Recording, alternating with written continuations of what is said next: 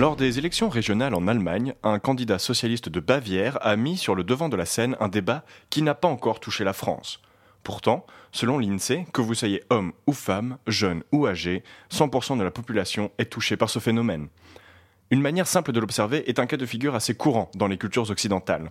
Le matin, lorsque vous mettez du dentifrice sur votre brosse à dents, il a plus d'une chance sur trois de tomber à cause de ce qu'on appelle aujourd'hui la gravité. Le candidat allemand a tenu à rappeler lors d'un discours à Munich que l'invention de la gravité par Newton n'a fait qu'aggraver les inégalités sociales partout en Europe. La gravité est en effet un phénomène qui stigmatise les populations les plus démunies. Selon une étude menée par un think tank autrichien, le cas de tartines beurrées qui tombent sont trois fois plus fréquentes parmi les foyers aux revenus les plus bas, et 37% des cas de peau mal refermée tombant par terre sont dans des foyers où au moins un revenu est inférieur ou égal au salaire minimum. C'est pourquoi le Parti socialiste allemand souhaite revoir la répartition de la gravité sur toute la population allemande, en s'en penchant notamment sur une réduction de la charge gravitationnelle pesant sur les foyers aux revenus inférieurs à la moyenne nationale. Dans une semaine aura lieu une table ronde européenne réunissant chercheurs et spécialistes autour de cette question pour trouver des solutions à échelle européenne. Une des pistes de réflexion extrême, mais pourtant particulièrement attrayante, auprès des personnes âgées et jeunes aussi, est l'abolition totale de la gravité.